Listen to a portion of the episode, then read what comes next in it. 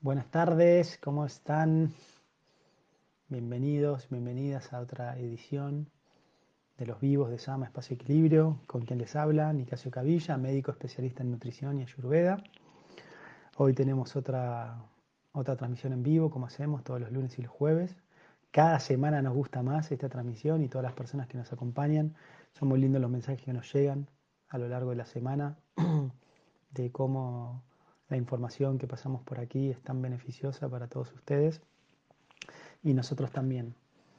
Así que bueno, vamos a comenzar como siempre, comenzamos y terminamos con un cuentito himalayo. Así que les voy a pedir hoy a los que se están sumando que me digan un número del 84 al 123. O sea, un número del 84 al 123, el primer número que llegue es el cuento con el que vamos a empezar la transmisión y el segundo es con el que la vamos a terminar. Nos vamos a estar durante una hora, de, las 18 a las 19 horas. Entonces después vamos a hablar hoy del tema que nos toca hoy, eh, los 13 fuegos del organismo, ¿sí? Agni, el concepto de Agni. Y eh, por último vamos a responder preguntas y respuestas, como hacemos siempre. Así bueno, acá Agni Art ya puso 88. 88. Y Bosque, puso 97. Muy bien, entonces Agni Art 88, el cuento se llama El diamante de la sabiduría. Wow, vamos a empezar con ese. Y Paula Gosque, hola Paula, ¿cuál puso? 97. Y mira, Vani Sanzana también había puesto 88. Mira, 97. Las aventuras del mono. Bien.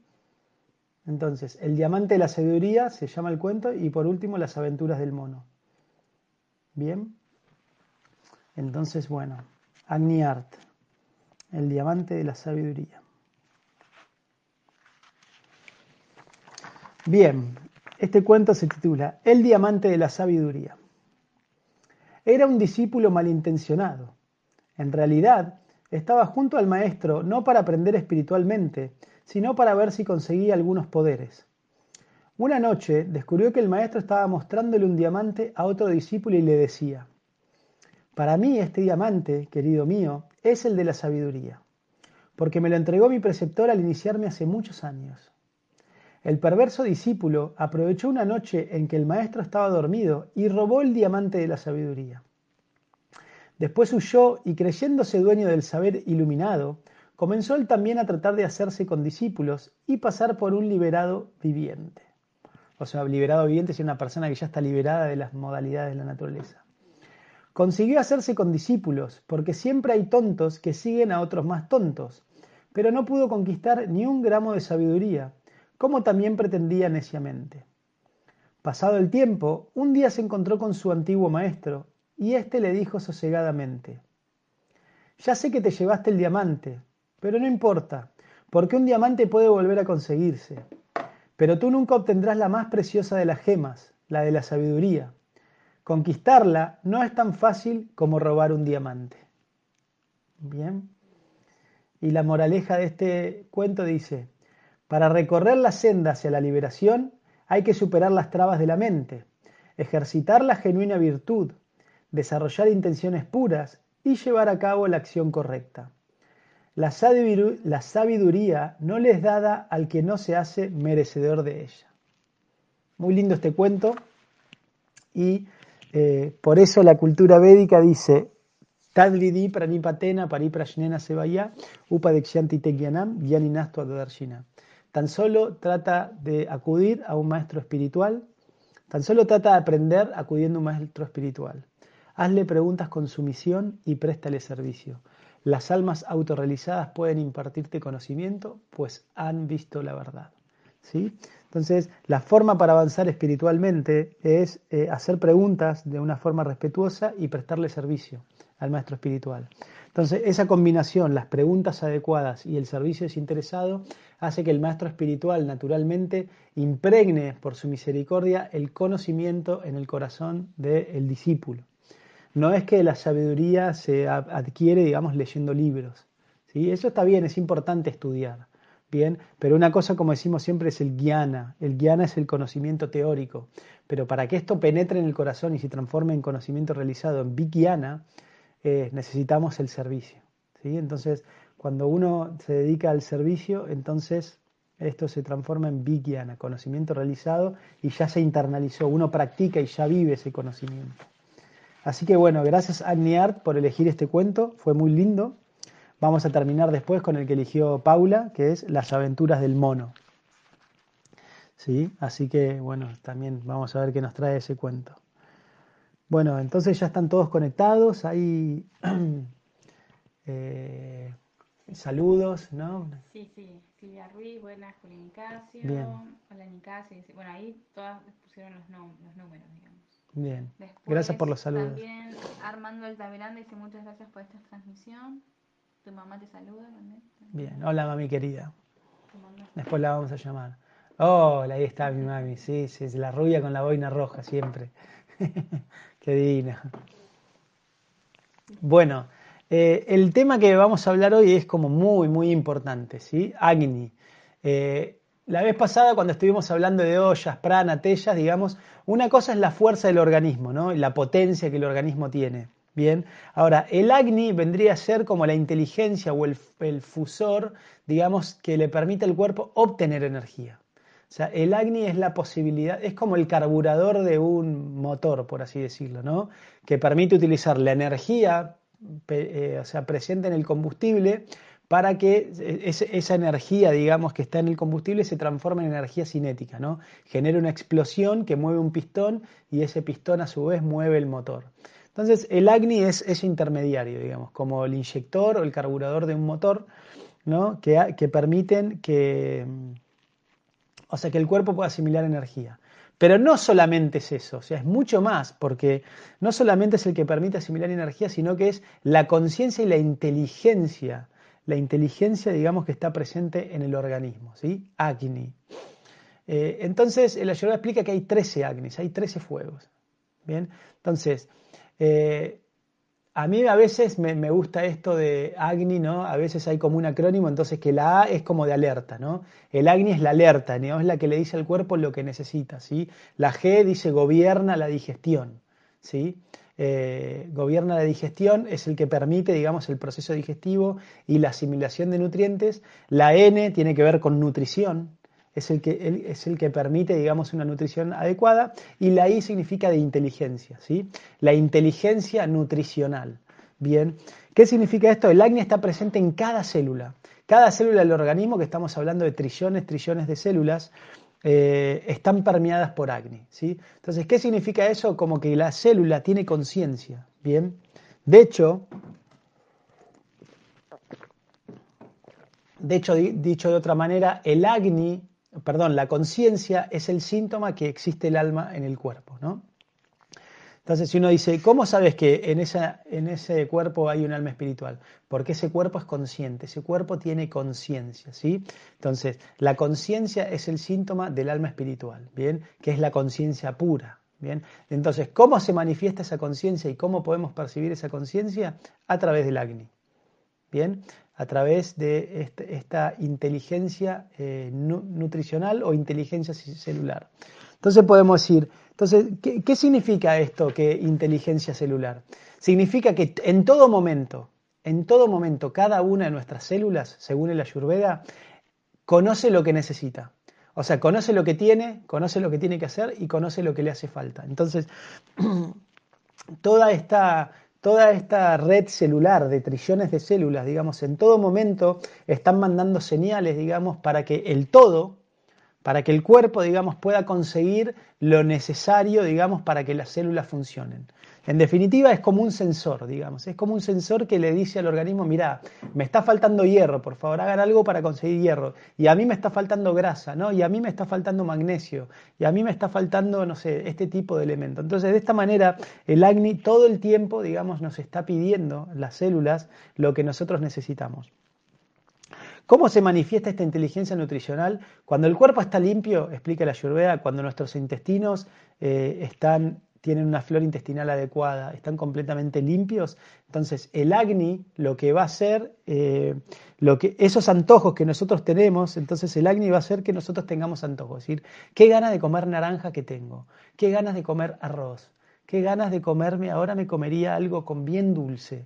¿no? Entonces, esos antojos, digamos, eh, para la ayurveda que se llaman cravings en inglés, ¿no? O, estos impulsos de comer un alimento en particular, según la ayurveda es el agni que nos está diciendo lo que nosotros necesitamos. O sea que nosotros, gracias al agni, podemos estar comiendo, digamos, lo que necesitamos en ese momento. Entonces, es muy importante escucharlo, escuchar esos antojos y esos cravings. Ahora, ¿qué pasa? Uno dice, ay, pero a mí, doctor, es entonces buenísimo, porque a mí mi cuerpo me pide todo el tiempo comer chocolates, todo el tiempo me pide comer facturas, caramelos, eh, no sé, comida industrializada, ¿sí? empanadas con harina blanca y queso mozzarella, todo el tiempo tengo ganas de comer eso. Bueno, entonces, ¿es lo que mi cuerpo está necesitando? Entonces yo le digo, no, entonces, la diferencia, por eso dije, el acné se va, se va a manifestar a través de, los antojos cuando el cuerpo esté limpio. Ahora, si mis intestinos en lugar de tener probióticos y tener una flora intestinal adecuada, está llena de microorganismos patógenos, llena de virus, de hongos, parásitos, digamos, ¿no? Eh, que son nocivos, los antojos que yo tengo van a ser el acné, va a ser el acné de esos microorganismos. Entonces, cuando hay un sobrecrecimiento bacteriano en el intestino, digamos, y, la suciedad intestinal es tal y la inflamación intestinal, y hay ama, que es alimento sin digerir, ¿sí? Eh, en los intestinos, que genera un sobrecrecimiento eh, de estos microorganismos, entonces son tanta cantidad de estos microorganismos que el acné de ellos, ¿sí? Va a superar a mi propio acné, mi propio acné corporal. Entonces, en ese caso, los antojos que yo voy a tener es lo que ellos necesitan para sobrevivir. Entonces, en ese caso, yo les tengo que decir, no les voy a, no los voy a alimentar, no voy a hacer caso, digamos, a sus pedidos, porque si yo les doy de comer a ustedes, ustedes van a crecer y voy a entrar en un círculo vicioso. Entonces, mi cuerpo cada vez se va a ensuciar más y yo cada vez se va a nutrir menos. Entonces, en este caso, si yo tengo compulsión de comida chatarra, esto es un signo que yo tengo mis intestinos sucios. Entonces, ustedes tienen que decir, basta, no les voy a hacer más caso y ponerse a hacer una limpieza intestinal, a desintoxicar el intestino, ¿sí? Entonces, primer punto. Entonces, esto es el concepto de acné en general. O sea, y para que lo entiendan un ejemplo práctico de una manera. Entonces, eh, yo no me tengo que preocupar tanto por, lo que como cada día? Y la respuesta no. Si vos tenés el acné funcionando bien, vos simplemente tenés que encontrar la, proporción de alimentos de los doyas, la proporción de bata, pita y capa, digamos, que necesitas de acuerdo a tu, a tu naturaleza. ¿sí? No es que necesitas, digamos, eh, ah, bueno, si voy a hacer esta actividad, entonces tengo que comer más de esto. O sea, el acné te permite regular todo esto. ¿Por qué? Porque el acné te dice, eh, asimila lo que necesita y elimina lo que no necesita. Por ejemplo, eh, muchas veces nosotros, y, está bueno que entiendan este concepto, porque la típica, la típica, eh, la típica estrategia de la nutrición moderna, cuando hay eh, un déficit de un nutriente, es darlo en cantidad. Por ejemplo, si te falta hierro, bueno, yo tomar mucho hierro, yo tener que comer mucho hierro, ¿no? Y, y generalmente nos dan comprimidos de hierro, nos dan inyectables de hierro. O sea, y eso sirve, eso obviamente no estamos diciendo que eso está mal o eso no sirve. Pero lo que digo es que no siempre, no siempre, digamos, que yo, no siempre por aumentar la ingesta de un nutriente yo voy a tener mayor biodisponibilidad de ese nutriente. Bien, y lo voy a explicar con un ejemplo, ¿no? Imagínense que ustedes, no sé, el acné detecta que a su cuerpo le falta hierro, ¿no? Entonces ustedes dicen, mira, sí, la verdad que a este cuerpo le falta hierro, la célula, entonces no estoy pudiendo producir células sanguíneas, este, fíjate, hay anemia, le falta potencia, le falta bala ¿no? a las células sanguíneas, entonces necesito más fuego, necesito más de este elemento hierro para fortalecer mi sangre y poder oxigenar mejor la sangre, ¿sí? porque la persona está anémica. Entonces el acné le manda una señal, digamos, al sistema digestivo y le dice, mira, cualquier hierro que esté en los alimentos que esta persona ingiera, asimilalo porque estoy necesitando desesperadamente hierro. Entonces, vos te comes una ensalada de lechuga y tomate y el poco hierro que hay en esa ensalada, el acné lo va a tomar. Te comes un guiso de lenteja que tiene mucho más hierro, el acné toma ese hierro. Bienvenido. Entonces, todo el hierro que haya disponible, el acné lo va a asimilar hasta que las reservas de hierro se completaron perfectamente. ¿Bien? Por el contrario, una situación inversa. Entonces, no es que solamente yo tengo que comer alimentos ricos en hierro. Y una situación inversa es, por ejemplo, si vos tenés todas tus reservas de hierro completas, el Agni Sensa, la verdad que no tengo ningún problema de hierro.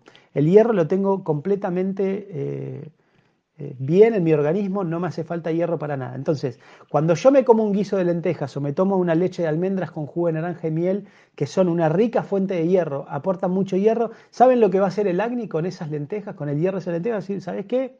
No necesito este hierro.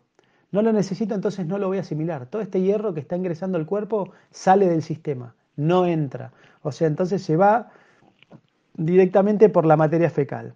Entonces, esto es un, tema crucial en la ayurveda. Yo no es cuando quiero, cuando quiero incorporar más de un nutriente que voy a comer más de un, elemento, porque de hecho puede pasar a veces que si yo consumo mucho hierro o mucho calcio, no sé, el ejemplo con el calcio, ¿no? Los médicos te dicen, bueno, si, te, si tenés osteoporosis y te falta calcio, come yogur a la mañana, tomate un vaso de leche, come queso, o sea, come todo tipo de lácteos. Pero el Ayurveda explica que si yo como tantos lácteos en el día, el Agni no puede asimilar tantos lácteos. Entonces, todo ese alimento sin digerir se va a volver, se va a transformar en toxinas. Entonces, si yo como mucho lácteo y mi cuerpo no lo puede asimilar, eso genera una inflamación intestinal. La inflamación intestinal va a generar mayor ingreso de toxinas a la sangre y mayor toxinas en la sangre acidifican la sangre. Y cuando la sangre se acidifica, el hueso libera calcio para neutralizar los ácidos de la sangre y por lo tanto el resultado de comer mucho lácteo va a ser descalcificación. ¿sí? Entonces fíjense, digamos, cómo a veces más es menos. Bien, entonces dice, bueno, entonces, ¿cómo hago, doctor, para tener los nutrientes adecuados en mi organismo? Balanceando Agni.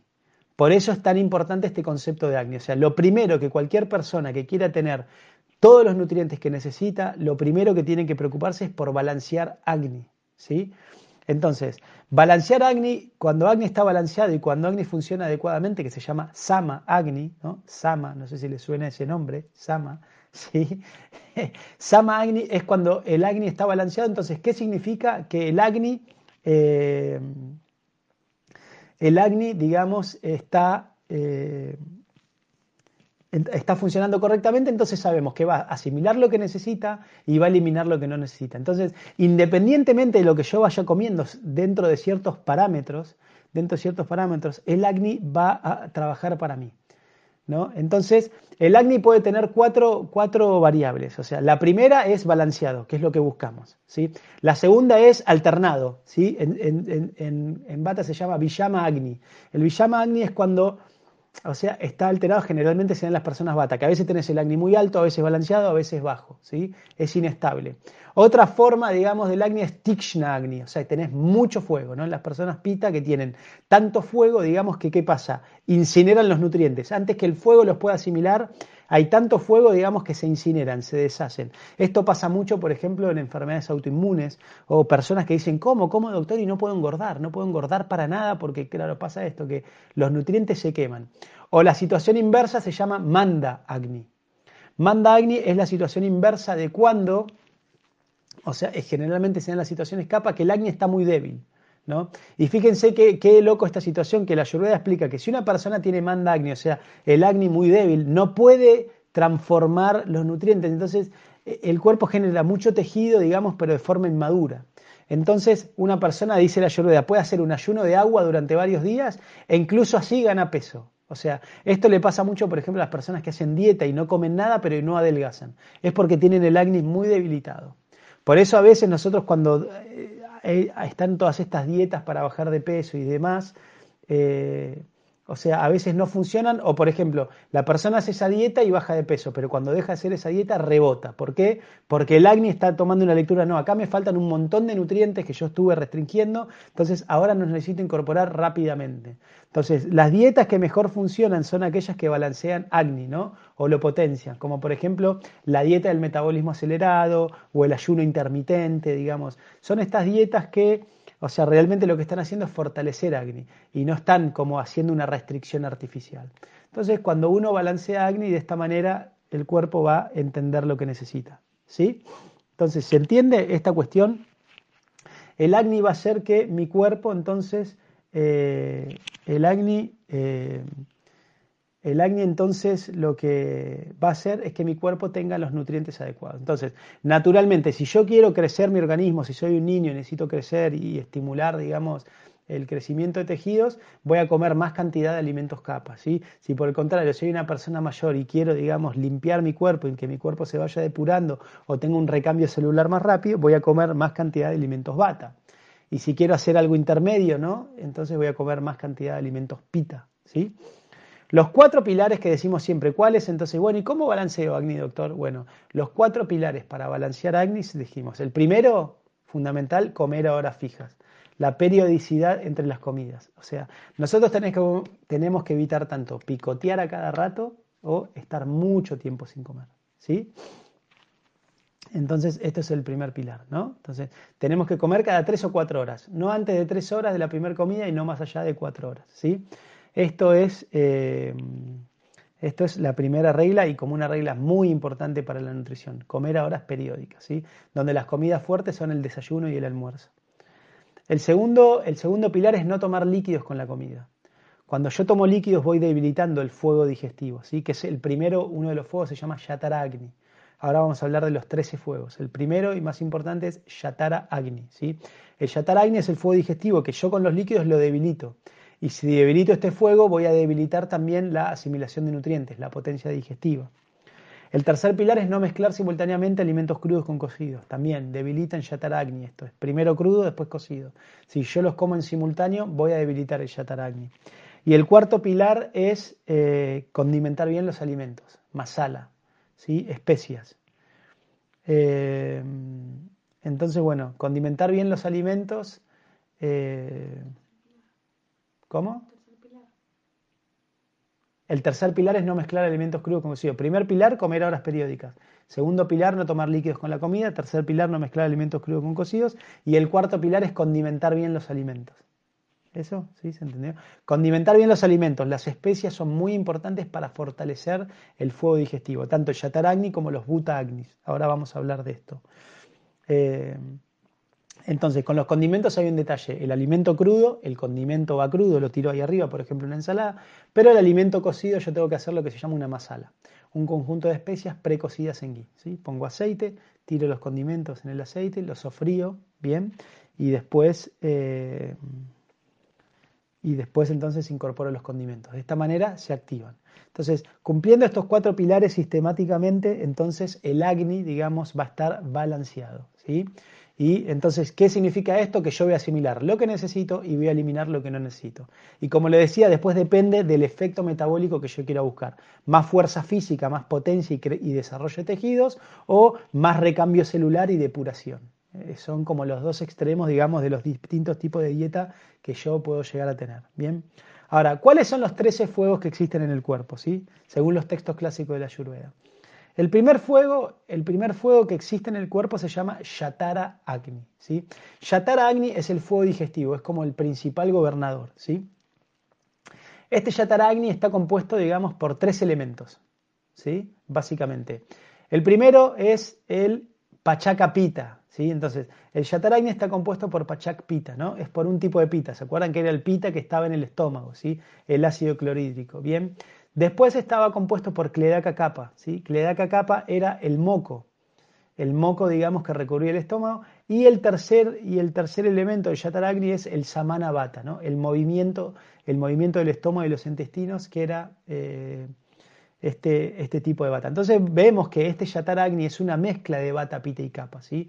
Es una mezcla de los tres doyas, los distintos tipos de doyas que lo que van a hacer es, van a, van a generar una buena asimilación y una buena transformación de, de nutrientes. Entonces, la función del Yataragni es que todos los, todos los alimentos que penetran, digamos, en el tubo digestivo puedan ser asimilados. ¿sí? Que, el Yataragni transforma los alimentos de forma tal que pasen del tubo digestivo al torrente sanguíneo. No, no sé si ustedes saben de anatomía, pero todo, todo el sistema digestivo tiene, está conectado a un sistema venoso que se, se, llama el sistema de la vena porta, ¿sí? el sistema porta hepático, bien se llama. Entonces, ¿qué es esto? Es un sistema venoso que conecta todo, todos los intestinos, digamos, manda todo lo que se absorbió en los intestinos, lo manda directamente al hígado. ¿sí? Esto se llama el sistema de la vena porta hepática, es una circulación hepatoenteral digamos, de sangre. Entonces, esto es lo que permite para la ayurveda, ¿se acuerdan cuando hablamos de los, hablamos de los canales o no? No me acuerdo ya. Ah, la próxima vez el jueves vamos a hablar de los canales, ¿sí? De los rotamsis, los canales, o de los tejidos tenemos que hablar primero. Eh, bueno, los próximos encuentros vamos a hablar de los tejidos, de los datos.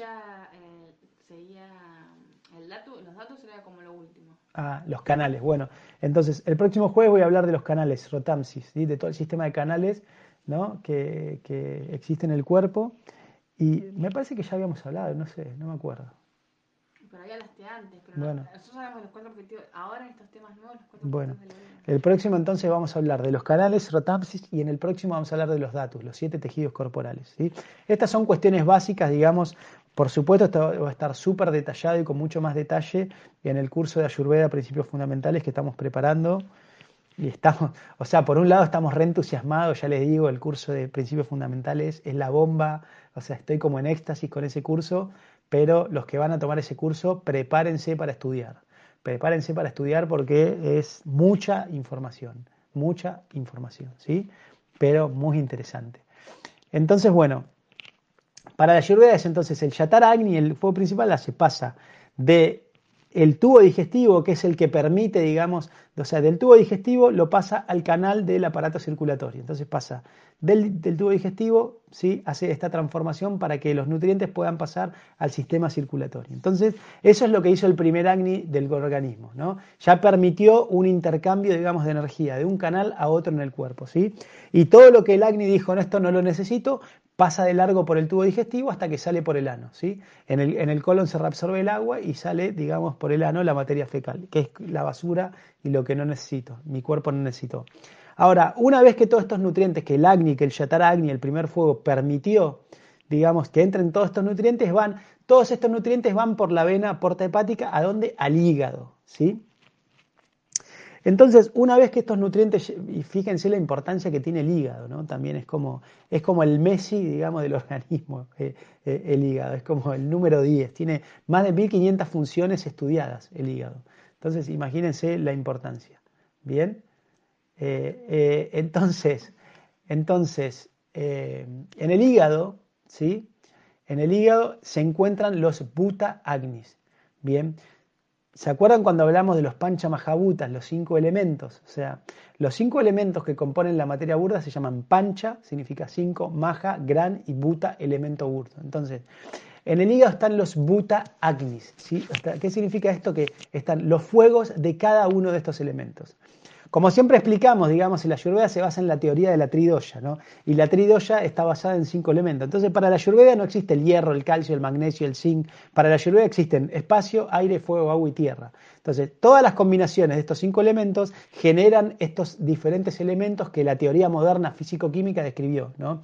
La tabla periódica de los elementos de Mendelssohn, para la Ayurveda, todos estos 52 elementos diferentes que existen que existen, digamos, en la tabla periódica, para el Ayurveda son diferentes proporciones de Bata Pitikapa, ¿sí? O diferentes proporciones de estos cinco elementos, ¿sí? Por eso en el Ayurveda hablamos de los Buta Agnis, o sea, que básicamente la Ayurveda dice, yo necesito un fuego para cada uno de estos elementos, entonces tengo el fuego que va a lidiar con el éter, el fuego que va a lidiar con el aire, el fuego que va a lidiar con el fuego, el fuego que va a lidiar con el agua y el fuego que va a lidiar con la tierra, ¿sí?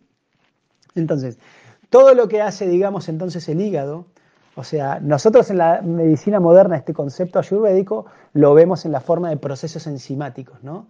Como las enzimas, y por ejemplo, no sé si hay algún bioquímico ahí o biólogo viendo este examen o un médico incluso, lo que nosotros vemos por el, sistema del citocromo P450 o la fosfatasa alcalina, por ejemplo, que se dosa en los hepatogramas, o eh, el, el GOT y el GPT, ¿no? que es eh, la glutamil eh, aminotransferasa, ¿no? o la gamma glutamil aminotransferasa, o sea, son todos sistemas enzimáticos, ¿no? que la ciencia moderna lo, lo dosa así como enzimas ¿no? y ciertos químicos. El Ayurveda lo explica como los butagnis. ¿Qué significa esto? Que hay son cinco los butagnis. Entonces dijimos Yataragni y los cinco butagnis ya tenemos seis fuegos. ¿sí? Entonces, eh, lo que hacen estos butagnis es modifican, modifican estos elementos, los elementos que están en los nutrientes, para que sean llevados a donde se necesitan. Entonces, como decirte, bueno, mira, a vos a este fuego le vamos a poner, digamos, lo vamos a transformar de esta manera para que vayan al cerebro. A vos te vamos a transformar de esta manera para que vayas a los músculos. A vos te transformamos de esta manera para que vayas, no sé, al hígado o te quedes acá en el hígado. A vos te vamos a mandar a los huesos, a vos te vamos a mandar al sistema reproductor, etc. Entonces, los butagnis lo que dan es modifican todos los nutrientes para que puedan ser transformados, para que puedan ser transformados, digamos, en y, y llevados a las diferentes partes del cuerpo, ¿no? Entonces, esa es la función de los butagnis. Y después, una vez que estos butagnis actuaron y todos esos nutrientes y toda esa energía, digamos, que se asimiló en el aparato digestivo, la empiezo a llevar a las diferentes partes del organismo. ¿Bien?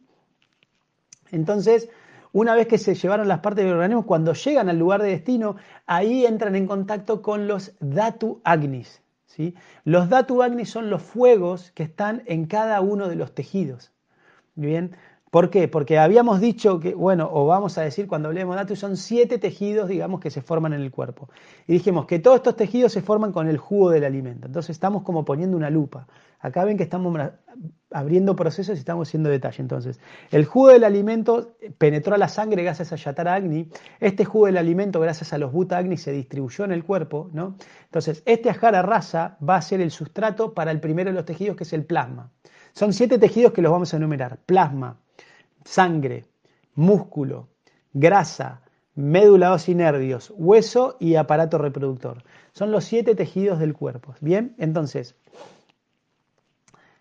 estos tejidos se van formando en cascada. Entonces, el jugo de los alimentos, ¿no? ya transformado, que llegó a un lugar, va a empezar a tomar contacto entonces con el primer datu agni, que es el rasa datu, ¿no? o sea, el plasma, el fuego del plasma. Entonces, estos fuegos, digamos, de cada uno de los tejidos lo que hacen es, van transformando esta sustancia para que decir, una parte queda como plasma, otra parte va desecho y otra parte se transforma en el siguiente tejido que es la sangre. Esta sangre toma contacto con el fuego de la sangre, una parte queda como sangre, otra parte se va desecho y otra parte pasa a, a músculo. El, este músculo entra en contacto con el fuego del músculo, una parte queda como músculo, otra parte se va deshecho y otra parte se transforma en grasa. La grasa toma contacto con el fuego de la grasa, una parte queda como grasa, una parte se va deshecho y otra parte se forma médula nervios. Y así hasta llegar al aparato reproductor. El aparato reproductor, una parte queda como aparato reproductor, una parte va deshecho y lo otro se transforma en ollas, que es la fortaleza y el vigor del organismo. Entonces, estos datu agnis lo que hacen es cocinan los tejidos, cocinan los tejidos literalmente para fabricarlos. Entonces, nosotros fíjense que podemos tener, o sea, problemas con el... Entonces hay 13 fuegos del cuerpo. Entonces la Ayurveda explica, diferentes patologías, digamos, tienen que ver con problemas en este fuego. Por ejemplo, si yo tengo un problema, digamos, con el, el, fuego del astidatu, del hueso, yo no formo hueso no formo hueso, entonces, o sea, eh, la persona se nutre bien, pero no puede formar el tejido este como hueso, entonces hay que hacer una terapia para destrabar y activar ese fuego en particular. Entonces, esos son los 13 fuegos del organismo, el fuego digestivo, yataragni, los eh, buta agnis, ¿sí? que son los, los, fuegos de los elementos, y los datu, los datu agnis, que son los siete fuegos de los tejidos. Entonces, esta es en la parte macro, digamos, más de tejido, pero también el Ayurveda habla de un fuego intracelular. Entonces, estos 13 fuegos, estos 13 fuegos, digamos, son los que permitieron que todos los nutrientes, desde que yo los comí, penetren en cada célula. Entonces, penetren en cada célula y generen sus funciones metabólicas apropiadas para que el organismo funcione correctamente. Entonces, y el Ayurveda habla que nosotros dentro de cada célula tenemos un fuego que se llama Pilu Agni, que tenemos tanto en el citoplasma, que es el que permite la transformación de toda la maquinaria celular, y mismo dentro del núcleo es el que permite el procesamiento del ADN, de todo el material genético. Entonces fíjense como de esta manera, digamos, tan asombrosa, la Ayurveda explica todo el funcionamiento del organismo desde que yo ingiero la energía hasta que se transforma y llega a cada una de las células. Eh, para su funcionamiento apropiado. Entonces, con este conocimiento que te da la Ayurveda, un médico o un terapeuta puede tener intervenciones mucho más finas y precisas. ¿no? Por eso está tomando tanto auge el Ayurveda en los últimos años, porque la gente se está dando cuenta que teniendo este conocimiento y teniendo estas herramientas, pueden gestionar su propia salud, ¿sí? pueden ser sus propios médicos y solamente van a acudir un médico en caso de emergencia. ¿bien? Pero en el día a día, ustedes son los que están construyendo la salud. Bien. Entonces, eh, bueno, creo que eso es lo que tenía para decir del tema de hoy. Espero que lo hayan entendido, que les gusten. Nos quedan entonces ahora un tiempo, 25 minutos, para leer nuestro cuento y eh, responder preguntas. ¿Bien? ¿Qué haces primero, el cuento o las preguntas? No, no, el cuento es al final. El cuento es para terminar. Ahora las preguntas. Sorry. Sí. Eh, Paula Gospe dice, tuve una llaga en la boca y ahora tengo un orzuelo en el ojo derecho molesto. Ujú. ¿Será limpieza de analgésicos y anestesia? Sí. ¿Cómo puedo aliviar el orzuelo? El miércoles me sacan los puntos y el yeso. Feliz. Totalmente, Paula. Bueno, Paula, ella tuvo una fractura en la muñeca, la operaron, está tomando analgésicos, todo.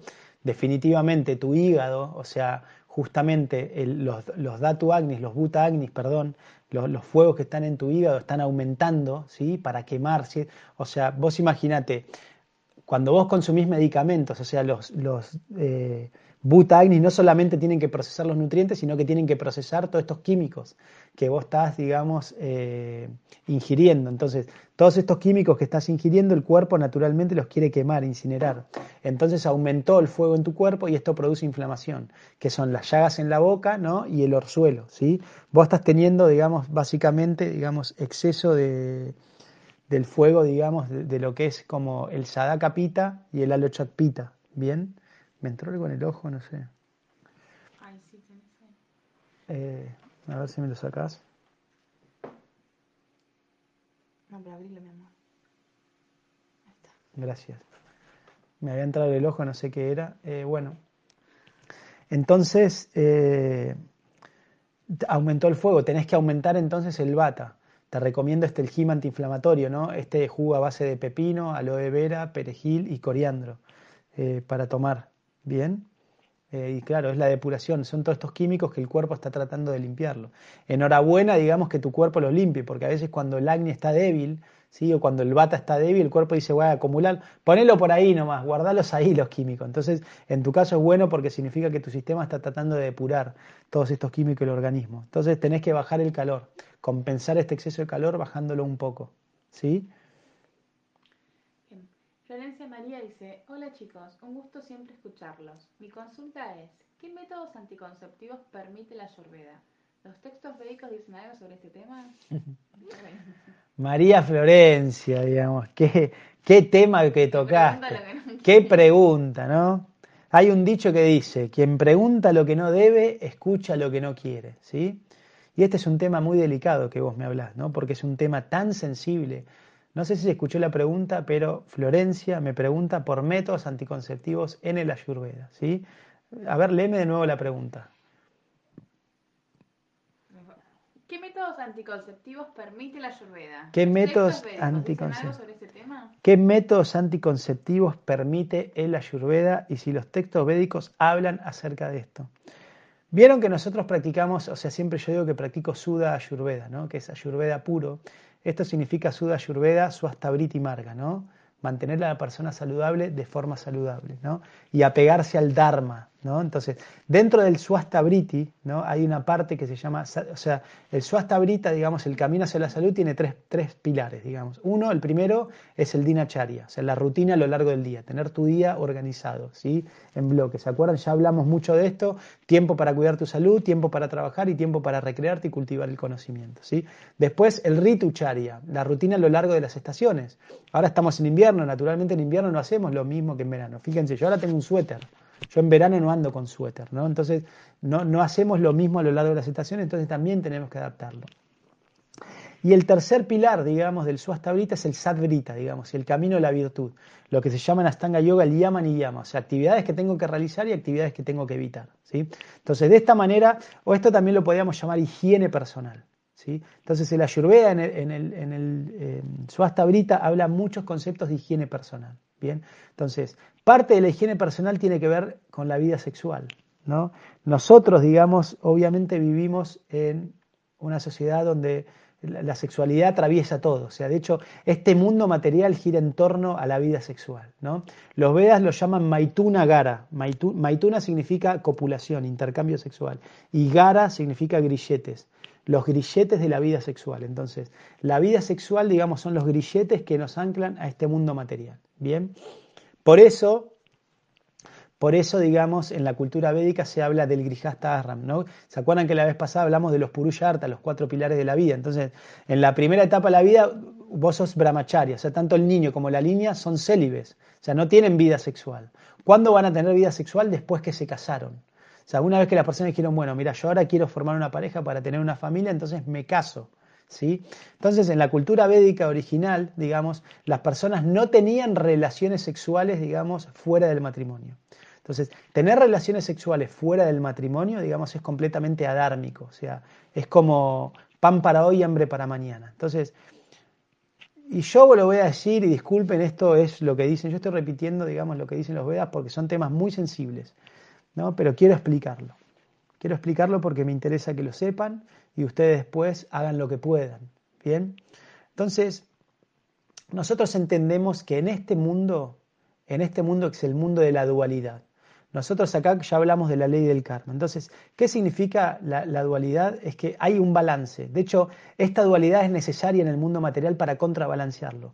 ¿Por qué hay dualidad? Porque hay movimiento. Entonces, fíjense, si hay movimiento constante, o sea, para que algo, para que una rueda gire, digamos, tiene que tener o algo que lo empuje o un balance, digamos, que va generando este movimiento. Entonces, todo el tiempo tiene que haber balance para que el movimiento pueda seguir. Entonces, en la naturaleza, en el planeta Tierra, para que haga, haga para que la vida sea posible, tiene que existir estos cambios. O sea, tenemos que tener frío, tenemos que tener calor, o tenemos que tener la etapa, la etapa lluviosa o la etapa seca. O sea, todo el tiempo tenemos que tener un balance, porque una cosa, lo que crece es destruido por otra cosa opuesto y así sucesivamente. Entonces, este movimiento se está dando de esta manera. ¿Bien? Eh, entonces hay cambios constantes. Eh, entonces, ¿qué significa la dualidad? ¿Qué significa la dualidad? Cuando yo obtengo placer, naturalmente también estoy sembrando la semilla del sufrimiento. Entonces, por así decirlo, para que ustedes lo vean de una manera, el placer es el preludio del sufrimiento y el sufrimiento es el preludio del placer. Bien, entonces, ustedes tengan la seguridad que por cada cosa que ustedes tengan de, placer y disfrute, van a obtener lo mismo, digamos, la contracara del sufrimiento. ¿sí? Entonces, de esta manera, eh, de esta manera, digamos, eh, entonces, de esta manera, si obtienen, obtienen algo bueno, o sea, van a obtener algo malo. Entonces, a no ser que ustedes se rijan por el Dharma, por eso decimos, si o sea, atiénete al Dharma, o sea, protege el Dharma y el Dharma te protegerá. ¿Bien?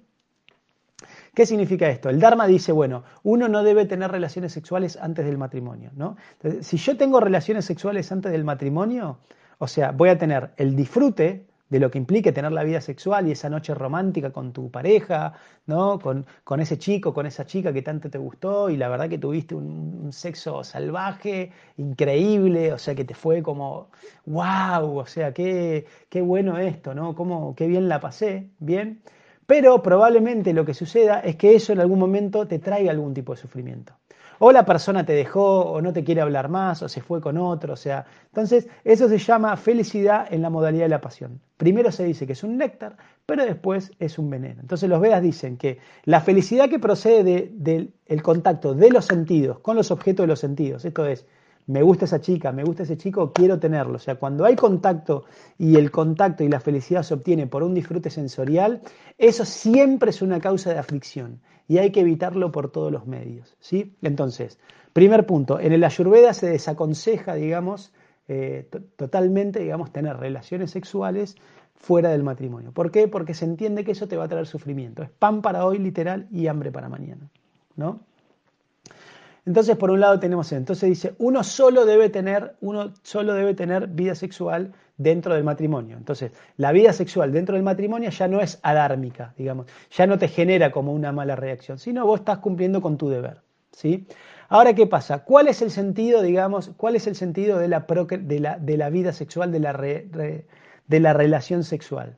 De hecho, imagínense, ¿no? Dios es que es un ser infalible, ¿no? Uno podría preguntarse, ¿por qué Dios, o sea, ¿Por qué Dios hizo, digamos, que los niños se engendren con el acto sexual? ¿Y por qué hizo que el acto sexual sea placentero, no? De hecho, se describe en, los libros védicos, ¿no? La literatura védica dice que no hay mayor placer en este mundo material que el placer de una relación sexual, Entonces, Dios dice, está bien, Él hizo que engendrar niños sea placentero, porque si no dijo, de ninguna manera, o sea, acá la gente no van a engendrar niños si no lo hago que sea divertido y placentero, ¿bien? Pero, pero voy, a, voy a poner como una condición. O sea, yo les voy a dar placer cuando ustedes engendren niños, pero ese placer tiene que estar ligado a la responsabilidad y sacrificio. Por eso dice, ustedes pueden tener vida sexual, pero lo hacen con una persona que ustedes se comprometieron que van a acompañar y cuidar durante toda la vida. Entonces está bien, uno tiene licencia para tener vida sexual eh, dentro del matrimonio, pero el matrimonio significa un compromiso que dos personas se van a acompañar y se van a cuidar y respetar en las buenas y en las malas, que son los votos que cualquier casamiento por cualquier credo eh, religioso hacen, eh, acompañar en la salud y en la enfermedad, en la prosperidad y la adversidad, en las buenas y en las malas para siempre. Sí. No, que acá dice Raquel Tarifa pregunta, ¿matrimonio según la creencia de cada uno o la constitución de una pareja sólida? O sea, ¿qué llamamos matrimonio? matrimonio es un principio. No, no, no, por eso. Matrimonio es un principio. Está buena la pregunta. O sea, matrimonio significa dos personas que se comprometieron a estar juntas en las buenas y en las malas. No importa si estás casado por civil o no, si, si te casaste por iglesia o te casaste por el rito védico o una ceremonia de fuego, o si te casaste por el rito judío, por el rito jainista, lo que sea. O sea, pero pero, o sea, matrimonio significa que las personas hicieron un acuerdo explícito de acompañarse toda la vida. ¿Por qué digo esto? Porque una ceremonia religiosa o ir a un, registro civil, digamos, a, eh, a contraer matrimonio es una formalidad, pero no sin sentido. O sea, el compromiso no está en la formalidad de un casamiento por civil o un casamiento por un ritual religioso, digamos, ante Dios. O sea, el compromiso, el matrimonio está en el compromiso de las partes. Entonces, ese compromiso es interno. Pero ¿qué pasa? Como nuestra mente es muy inestable, como nuestra mente muy inestable, si ese compromiso que es interno y está en el corazón de los cónyuges no se plasma externamente en algo que yo lo pueda ver y, tocar y palpar, es muy probable que ese compromiso no tenga la potencia y no sea tan fuerte, porque los sentidos, la mente, como siempre dijimos, es chánchala, es móvil. O sea, yo entro en un negocio a comprarme una cartera azul y salí del negocio comprándome una cartera roja. O díganme si nunca les pasó que entraron a un negocio a comprarse una cosa y se compraron algo completamente diferente. O cambiaron de opinión. Ahora cambio de opinión, ahora pienso diferente. ¿No? No les pasa porque eso es natural, porque la mente cambia todo el tiempo. Entonces, esta formalidad es primero interna, pero yo siempre recomiendo hagan una formalidad externa, porque esa formalidad externa, cuando el compromiso interno tambalee, va a torcer la balanza para que ese compromiso se mantenga. ¿sí?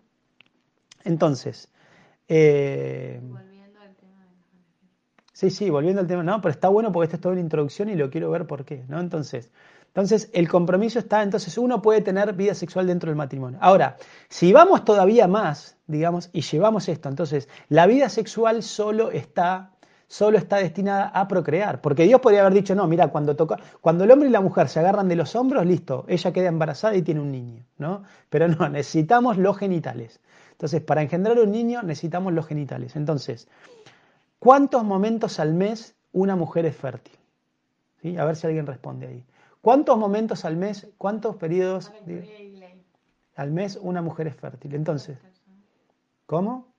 Entonces, la realidad es que la mujer está fértil ¿no? y proclive a engendrar un niño solamente en unos pocos días al mes. ¿sí? Pongamos cuatro o cinco días al mes, la mujer es fértil. Y después pasa un ciclo de 28 días, que ustedes conocen, todas las mujeres ¿no? que lo conocen, es un ciclo lunar de 28 días, donde hay periodos, donde digamos, 24 eh, de estos 28 días la mujer no está proclive y no está fértil. Entonces, cuando se diseñó este cuerpo humano, este, cuando Dios diseñó este cuerpo humano, Dios diseñó los genitales para que eh, utilizarlos una vez por mes. ¿sí? O sea, para que los genitales se utilicen una vez por mes, ¿por qué? Porque una vez por mes es el periodo fértil, es el periodo fértil, digamos, cuando la mujer eh, está preparada para poder engendrar un niño. Y ese es el sentido de la vida sexual. ¿no? El sentido de la vida sexual es engendrar un niño. Entonces, las máquinas y los dispositivos creados, digamos, para eh, ese propósito son los genitales. Bien, entonces el uso apropiado de los genitales es utilizarlos una vez por mes. Entonces, para responderte, María Florencia, si yo te tengo que responder con esta concepción, si yo te tengo que responder con esta concepción es el método anticonceptivo de la Ayurveda es el celibato, es no tener vida sexual, es el más eficiente, te lo aseguro. No hay método anticonceptivo, digamos, eh, tan eficiente como el celibato. Ahora, ¿qué pasa? Nosotros estamos en Occidente, en una cultura, o sea, si vos naciste en el Tíbet, es muy fácil ser celibe.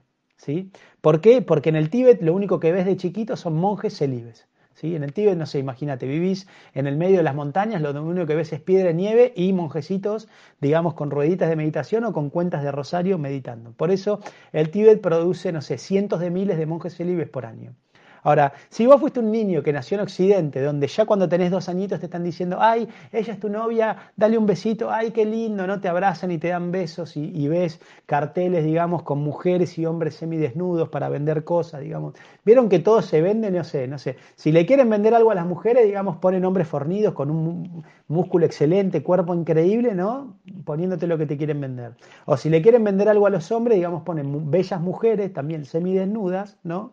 Eh, semidesnuda, digamos, no sé, poniéndote un producto. Y eso también es un signo de la violencia en la que vivimos porque eso en un sentido es violento, ¿bien? Entonces, ¿por qué digo esto? Porque el timo, cuando nosotros somos niños, cuando nosotros somos niños, el Ayurveda explica que detrás del esternón hay un, está el timo, que es la glándula patrón. O sea, el timo, según los samskaras, según los estímulos que ese niño recibe los primeros años de su vida, va a desarrollar las gónadas, ¿no? va a desarrollar las glándulas. Entonces, en Occidente, si vos recibís estímulos sexuales, lo que vas a desarrollar naturalmente son los ovarios y los testículos, los hombres, o sea, tus gónadas. Bien, en cambio, si estás en el Tíbet y el timo recibe, digamos, samskaras de meditación, lo que vas a desarrollar es el aña chakra, no el aña de la inteligencia. Entonces, es mucho más fácil para un niño que nació en el Tíbet ser monje célibe o una monja célibe que lo que es para un niño o una niña que nació en Occidente, donde la cultura está muy atravesada por la vida sexual.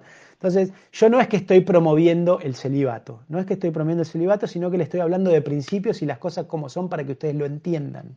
Bien, porque está buenísima esta pregunta, me dio el pie para hablar de esto. Entonces, el celibato es el anticonceptivo natural y que promueve la ayurveda, ¿sí?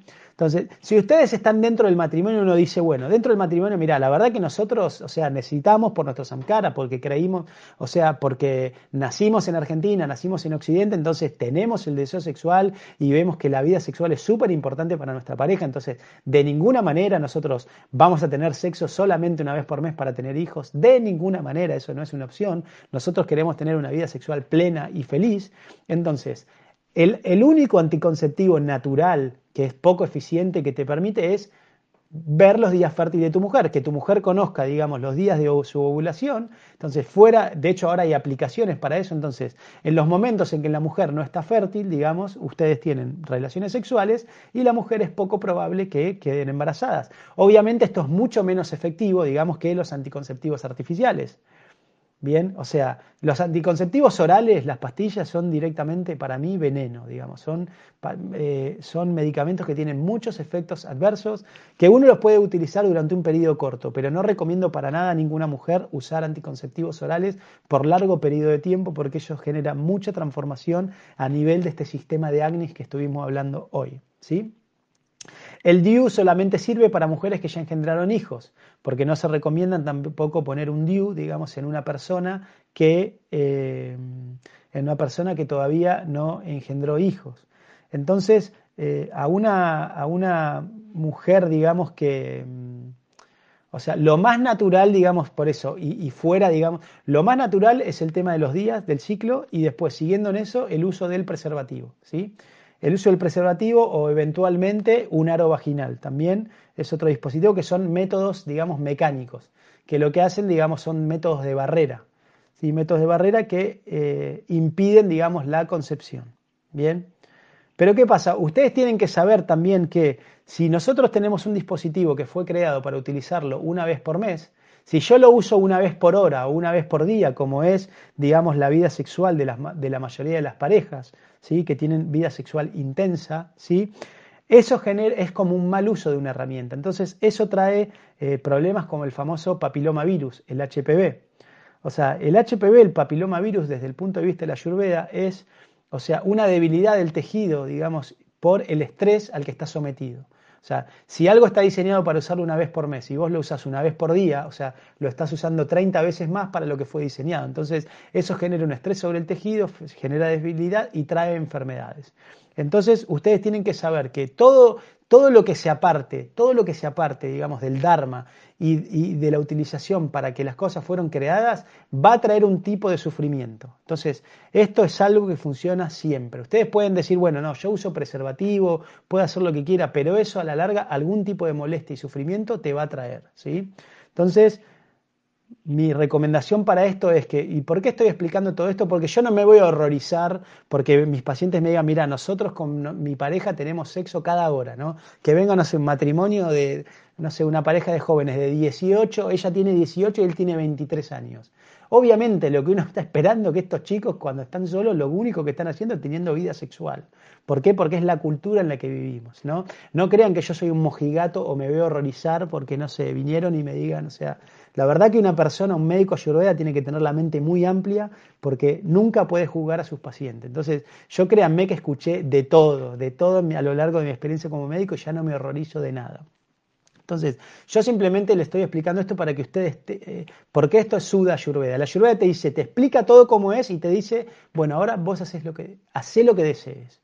Entonces, lo ideal es, y como decimos siempre, si apuntás al cielo, llegás a la punta del árbol, ¿no? Si apuntás a la punta del árbol, te eh, quedas donde está. Entonces, lo ideal es poder practicar, digamos, eh, llegar a tener, por ejemplo, en las parejas dentro del matrimonio, o sea, lo ideal es, ni bien conoces a tu pareja, estás teniendo todo el día vida sexual, ¿no? Después de la vida sexual van a venir los hijos, ¿sí? Cuando vienen los hijos ya empiezan otras responsabilidades, entonces la vida sexual se resignifica, ¿bien? Y después, digamos, cuando los hijos crecen, esa vida sexual se va transformando en una sexualidad sutil, que ya no es tanto genital, sino que es más romántica. Tiene que ver más con una cuestión más de acompañarse, de charlar, de preguntarse, ir de la mano, eh, bailar, abrazarse y lo demás. Entonces, esa es una evolución natural y sana, digamos, de la sexualidad dentro del matrimonio. Ya la sexualidad fuera del matrimonio, o sea, háganlo y estoy seguro que muchas personas que están acá en el vivo lo hacen, pero sepan que les va a traer sufrimiento. Sepan que todo el placer que están obteniendo también van a tener que bancarse, digamos, eh, cuando venga el trago amargo. ¿sí? Entonces, bueno, espero, María Florencia, que esto responda a tu pregunta. ¿sí? Ah, bueno, acá Juli, qué grande Juli, acá me está aplicando. Está bueno acá lo que me pregunta Juli. ¿Se acuerdan?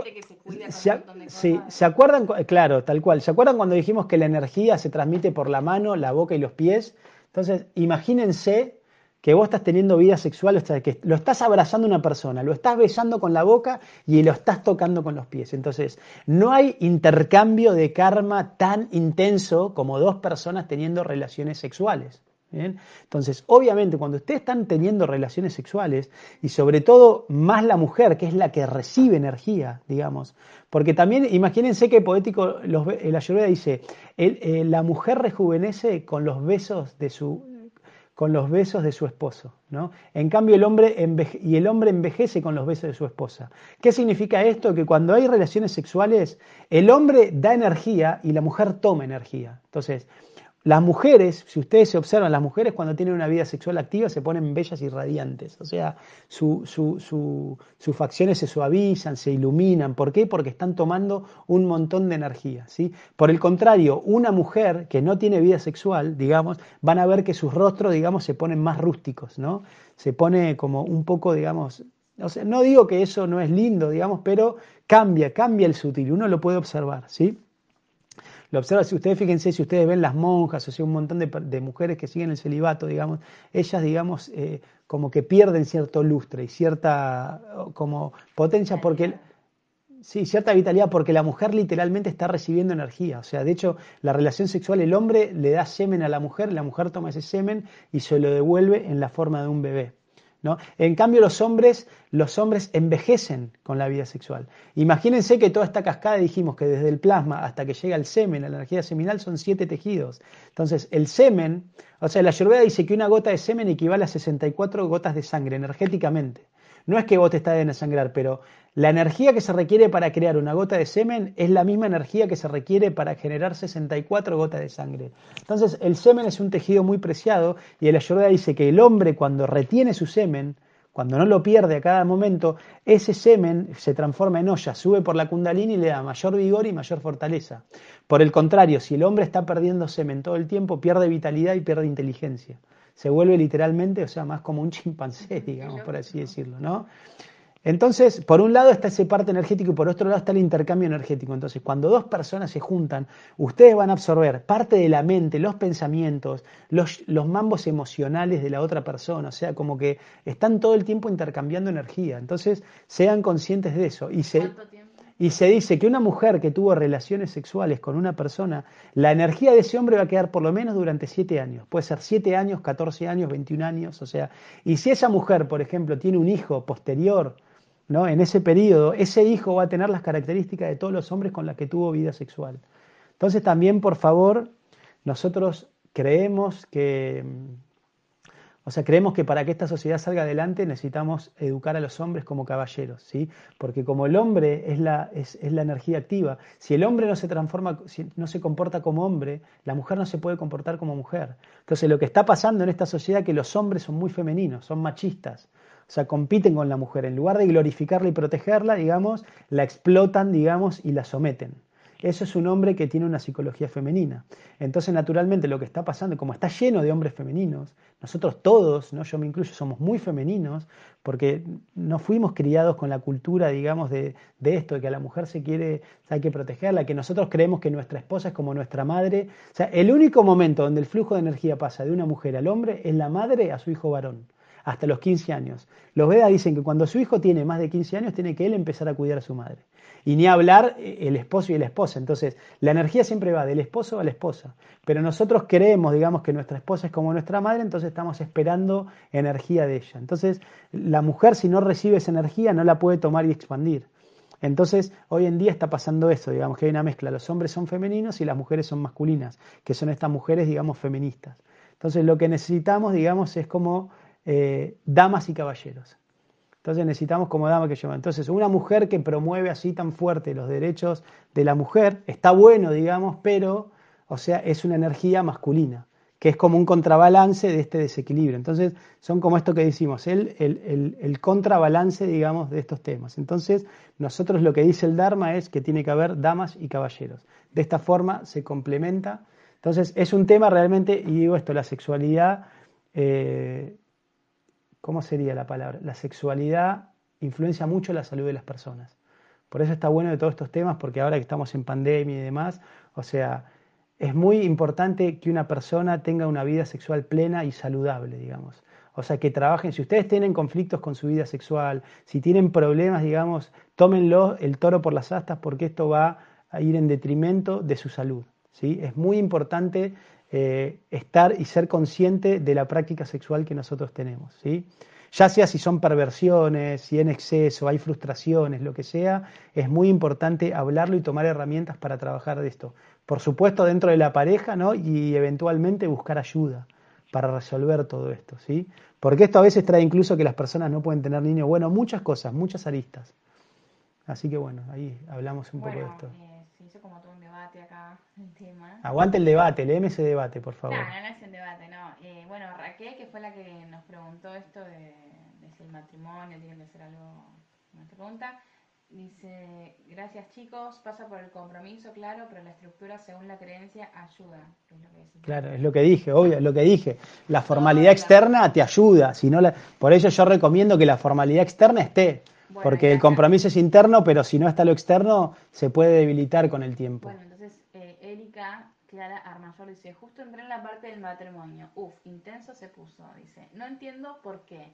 ¿La legalidad, o sea, lo institucional, regulariza el amor entre dos? Pregunta.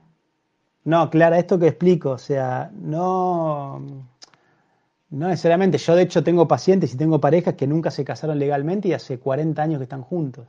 Entonces, siempre digo, o sea, la formalidad, digamos, es, hace un compromiso interno, te lo hace visual. Al vos haberte, o sea, el casamiento civil, por ejemplo, es que vos te estás comprometiendo ante la sociedad, ante tu Estado, digamos, que vos vas a cuidar a una persona para toda la vida. Y cuando haces un rito religioso, vos lo estás haciendo ante algo superior, ante una fuerza superior, vos estás diciendo, mirá, yo este compromiso interno ahora lo quiero hacer ante ti. Es como por eso se habla de los testigos, por eso es tan importante, digamos, el compromiso, porque puede ser también incluso una ceremonia en una playa con todo un grupo de amigos, o sea, y es también una formalidad, o sea, externa. Entonces, en el momento cuando ese compromiso interno flaquea, al tener una formalidad externa, es como un samskara. Es como decirte, no sé, es como tener en la heladera, digamos, la lista de comida o ese recordatorio es exactamente lo mismo. O sea, cuando vos tenés una agenda o cuando vos, digamos, tenés algo anotado, un cartel o una pizarra en tu casa, vos le estás diciendo a tu mente, acordate que esto existe, acordate que tenés que hacer esto. Entonces, esta formalidad externa del matrimonio es decirle a tu mente, acordate que vos tomaste este compromiso. ¿sí? Entonces, si no está ese compromiso externo, digamos, ese samskara no es tan fuerte. Pero no es netamente, o sea, no es netamente, o sea, necesario porque el compromiso es interno, pero eh, sí tiene un sentido. ¿Bien? ¿Cómo sigue el debate, Juli? Bien, eh, bueno, Alicia dice, me encantó, me sirvió, así es como me dice, como dice esa exposición, dice, bueno, me quedó claro, tiene sentido, lógico, orden. Patsy dice, ¿qué pasa con el tema de los miomas? Más que nada por lo que decís de los anticonceptivos que muchas veces se recetan para regular ese tema. Los miomas justamente son exceso de humedad. Los miomas, o sea, cualquier problema, primero, cualquier problema en el aparato reproductor tiene que ver con conflictos con tu identidad femenina, con tu identidad maternal y demás. Definitivamente una persona que tiene un problema ginecológico en las mamas o en los órganos genitales, externos e internos, tiene que trabajar con su feminidad, ¿no? con su sexualidad, con la maternidad, con su aspecto femenino a nivel emocional, eso seguro. Ahí un conflicto hay. Y los miomas, digamos, son exceso de capa, exceso de capa, exceso de humedad. Entonces hay que aumentar el bata y el pita para que eso se diluya. Bien. Eh, y ni hablar los anticonceptivos, bueno, desbalancean totalmente los doyas y, o sea, desbalancean el acné, porque es como que te están dando fuego externo, es como, es como un bypass, es como la cirugía bariátrica, ok, ahora no tenés estómago, te lo corto y te enchufo, digamos, el esófago a los intestinos. Es algo muy artificial que genera todo un movimiento en el organismo.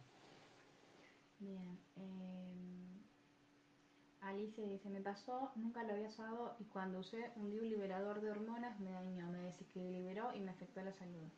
Sí, porque ese, ahora también, ahora te mezclan eso, el DIU se llama, no voy a decir porque no quiero hacer un chivo, pero ahora hay DIUs que liberan hormonas, o sea que dentro del DIU, digamos, es como tomarte anticonceptivos porque va liberando hormonas. Bueno, lo que te inyectan el parche. No, ahora tenés el chip, tenés el parche, hay un montón de anticonceptivos, no son solamente anticonceptivos orales, sino hay un montón de formas también de aplicar. Tenés la, inyección de medroxiprogesterona que es de depósito, que cada tres meses te hace una inyección, hay un montón de formas. Justamente porque es muy... A ver, o sea, y entendámoslo esto, o sea, el problema, gran parte del problema en la sociedad actual y por qué hay tanto sufrimiento y tanta explotación entre los seres, porque nosotros, con todos estos métodos anticonceptivos artificiales, ¿qué hicimos? Separamos el placer de la vida sexual de la responsabilidad. O sea, el anticonceptivo justamente te separa esto. Vos podés tener vida sexual con alguien una vez y no volverlo a ver, no cuidarla, no contenerlo emocionalmente y no vas a tener un hijo, porque si vos tenés un hijo de esa relación sexual, te tenés que hacer cargo y lo tenés que cuidar toda la vida. Entonces, yo con el anticonceptivo mm, resuelvo esa, esa responsabilidad. Puedo disfrutar sin pagar el precio. No, pero el precio está ahí oculto. Es mucho menor, obviamente, que criar un hijo o que estar de por vida con una persona que no querés ¿no? que eso es muy intenso, ¿sí? Pero, o sea, siempre ahí, o sea, la naturaleza algo te va a pedir a cambio. ¿Bien? Lucy Andino dice, para los quistes los ginecólogos te dan anticonceptivos. ¿No hay otra cosa para que desaparezcan? Sí, es lo que digo, aumentar bata y aumentar pita, con la alimentación, ¿sí? Con la alimentación, con, con eh, o sea, suédanas, o sea, baños de vapor, ¿sí? Con, o sea, un montón de cosas puedes hacer. Acá Virginia dice, me gustó mucho el concepto, totalmente de acuerdo. Eh, María Elena Sosaya dice, sería genial que des charlas de esto a los adolescentes. Y por eso nuestro proyecto de escuela, nuestro proyecto de escuela para niños y 17 años es justamente, ¿no? En este proyecto de escuela esto va a estar clarísimo. O sea, la idea en esta escuela es que los niños a los 17 años sean damas, las, ellas y caballeros ellos, entonces ya saber qué esperar del matrimonio, sea, una mujer tiene que saber qué, qué, esperar de un hombre, qué no, cómo tratar a un hombre, cómo, y lo mismo el hombre, el hombre tiene que saber qué esperar de una mujer, cómo tratarla, cómo, cómo se potencian, porque la energía masculina y femenina es el complemento perfecto, perfecto, de hecho, Un hombre tiene energía femenina y una mujer tiene energía masculina. Juntos lo equilibran, lo, lo balancean y se potencian, digamos. Es maravilloso este, este, este balance de energía masculina y femenina. Pero hoy no hay cultura y, no, y entonces genera mucho dolor y sufrimiento esto. Patsy Seitz dice, consulta, así como aprovechar el horario de cada doya para consumir alimentos, ¿es igual para la actividad física? Es decir, ¿cuál sería el momento ideal para entrenar? Gracias. Sí, sí, totalmente. Totalmente es lo mismo. Esto ya depende más de tu mente y de tu psicología, Pachi. Porque hay gente, por ejemplo, que es a la mañana bien temprano, ¿sí? cuando todavía está el doya bata, digamos, son las personas que le gustan salir a correr, ¿no? Porque es bien temprano y está todo tranquilo, entonces tienen la mente serena, ¿no? Y aprovechan más rendir. Y a otros por ahí prefieren ese ritmo, digamos, en el bata de la tarde, ¿sí? Cuando ya el bata está a la tarde. Entonces puede ser tanto a la mañana o a la tarde, porque estos dos ya fíjate que en un ciclo de 24 horas se repiten dos veces. Entonces, a algunas personas le vienen bien hacer actividad física bien temprano y a otros le viene bien hacer actividad física a media tarde, digamos, a la noche. Y a otros le viene mejor, digamos, hacerla al mediodía.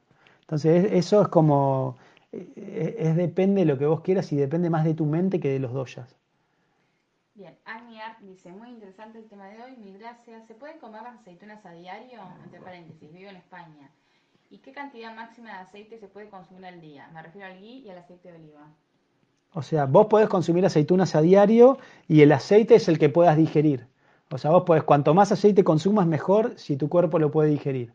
El aceite, si es mucho, digamos, te va a caer pesado, lo vas a sentir. Te vas a sentir muy pesado, entonces ahí sabes que te estás pasando de la dosis de aceite. Así que eh, imagínate que los brahmanas, digamos, cuando iban a visitar al rey y no sé qué, el, rey les, les, daba una taza así de gui. Una taza de gui, ellos tenían tanto té, tanto fuego que se lo tomaban, todo el gui. Cualquiera de nosotros nos llegamos a tomar una taza de gui y nos agarra una intoxicación hepática por un mes. O sea, por un mes no podemos comer nada. O sea, nosotros no podemos tolerar consumir más de una cucharada sopera de gui por día.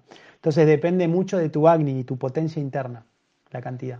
Bien, Mónica Redondo dice, mi esposo tiene una llaga debajo de la lengua, ¿qué puede hacer además de depurar su organismo?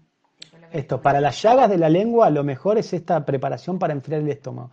Todo el calor, todo el fuego que existe en la boca viene del estómago. Entonces, esta preparación a base de pepino, aloe vera, perejil y semilla de coriandro, ¿sí? Lo preparás a la noche en un litro de agua, lo licuás, lo dejas toda la noche y al otro día lo colás y lo vas tomando. Y si querés potenciarlo, jugo de papa cruda. El jugo de papa cruda, rayás una papa, la estrujas en un lienzo, la diluís con agua, eso lo vas tomando, eso es buenísimo para las llagas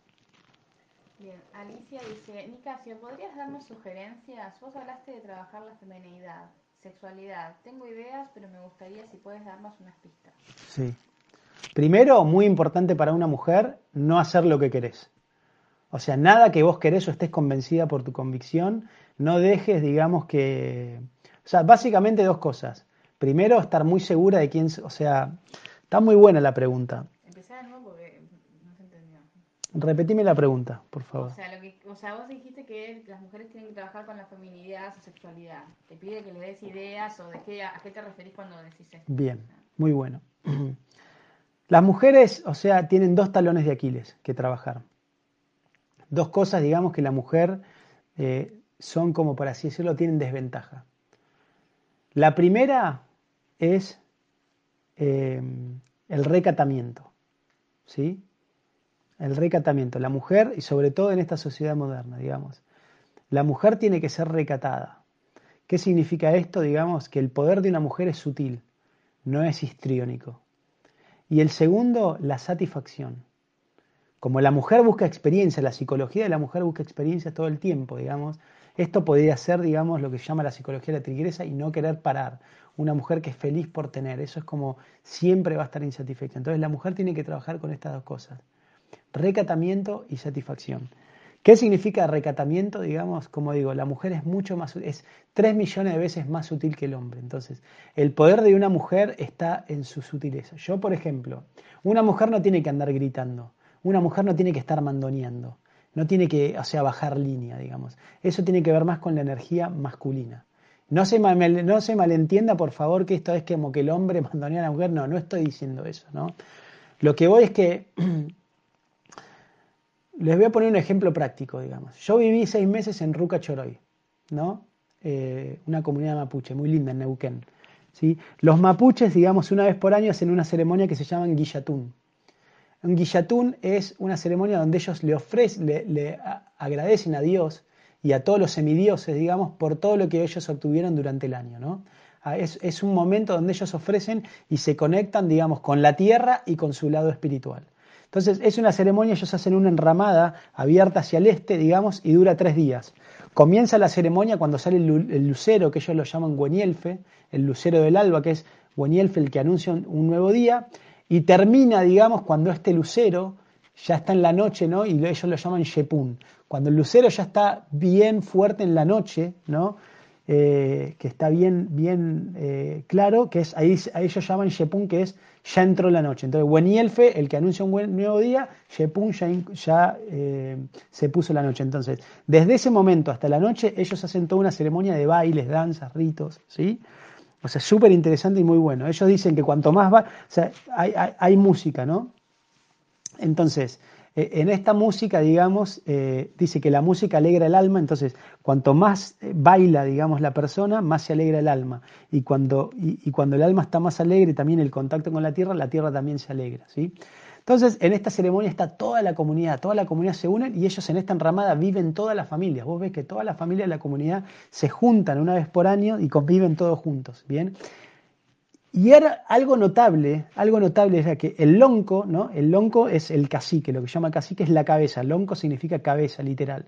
Entonces, era notable que el lonco, bien, siempre estaba ahí como organizando todo, bueno, acá y hay que hacer eso. Esos en esa ceremonia sacrifican un potro, ¿sí? Entonces ofrecen en sacrificio un potro, digamos, y después van comiendo esta carne de caballo, los mapuches, ¿no? Entonces, eh, el lonco vos veías que estaba así viendo todos los danzarines, viendo, organizando todo, pero se veía en la enramada, o sea, en la parte, en la, en la habitación donde estaba el cacique, que estaba ella, digamos, la, la, mujer del cacique, ¿no? Y vos veías que ella estaba sentada y alrededor de ella, por ejemplo, las mujeres más jóvenes, los jóvenes mismos, los niños, estaban todo, todo giraba alrededor de ella, ¿no? Entonces ella estaba sentada, digamos, como en un en un asiento así cómoda, ¿no? Y mucha gente alrededor de ella, entonces ella durante estos días cuenta historias, ¿no? Las mujeres en la cultura mapuche son, las mujeres en la cultura védica son depositarias de la cultura, entonces ellas son las que transmiten las historias, ¿sí? Entonces era impresionante, entonces todo, así en, algún momento, ya cuando se terminaban los, los bailes, entonces todos se iban a la enramada donde estaba ella, la mujer del lonco, entonces todos alrededor de ella, digamos, eh, ¿no? escuchando las historias que ella contaba, ¿no?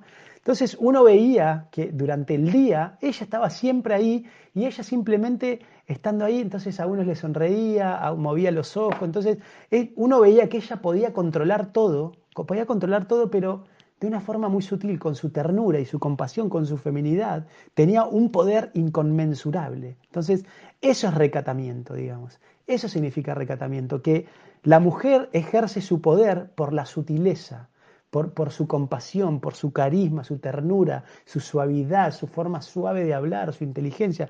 Yo les juro que ustedes veían a esa mujer y te enamorabas. O sea, una señora mayor, imagínense así indígena, ¿no? Bien, o, sea, eh, sonriendo, ¿no? Que acariciaba a los niños, por ahí, le daba órdenes a una mujer más joven, le decía, la entrenaba, pero todo con una, con una ternura, digamos. Era tan era tan lindo observar eso, ¿no? No había necesidad de grito, no había necesidad de grandes cosas. Entonces, a eso se refiere con recatamiento. Bien, entonces, ¿qué significa esto también y por qué esa mujer tenía poder? Porque ella sabía quién era.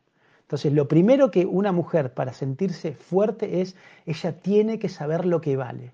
Yo por eso siempre les digo a mis pacientes que desarrollen, porque para mí mis pacientes son, y Juli, sacando vos, mi amor, que sos como la, la, única mujer para mí, obviamente, ¿no? Pero mis pacientes naturalmente, ¿no? Como son mujeres, yo las como las quiero, digamos, por así decirlo, como hijas, o sea, como personas que tengo que cuidar, ¿no? Entonces yo siempre les digo, ¿no? Digo, cuídense, o sea, y lo que yo les digo, desarrollen la mentalidad diamante, que yo le digo a las mujeres.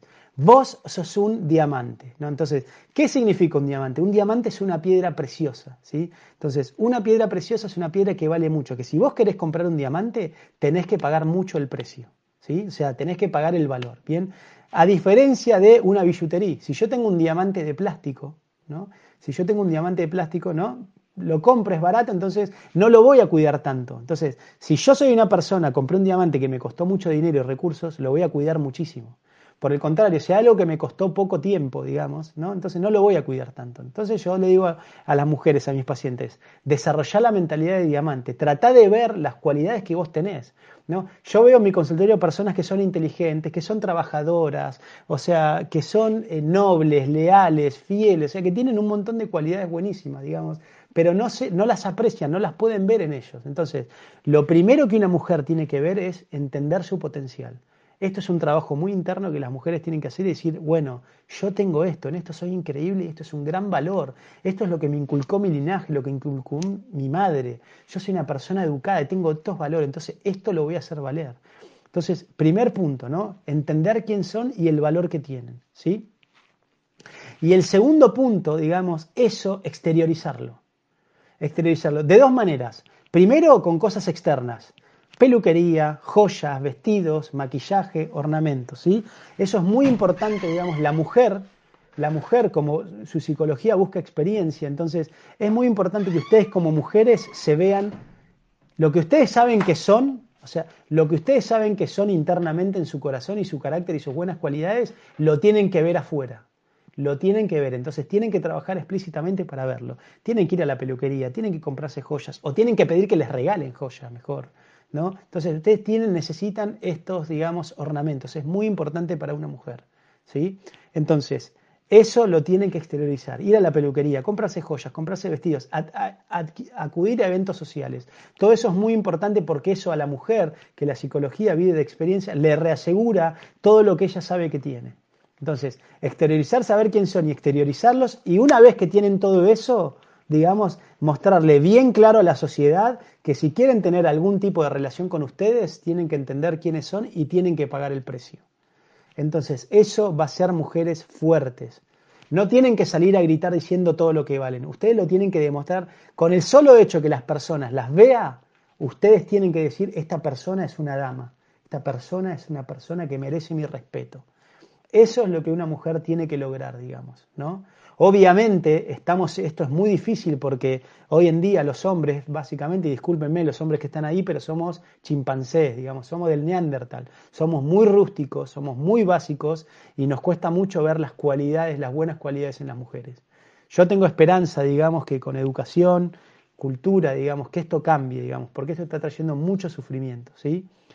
Por ejemplo, la estadística mundial es que por día se, se mueren 137 mujeres, son asesinadas y el 80% de los asesinos son personas que estas mujeres conocían, de su círculo íntimo, sus parejas o algún familiar. Eso es algo completamente desafortunado. ¿Bien? Entonces es muy necesario que la mujer se empodere.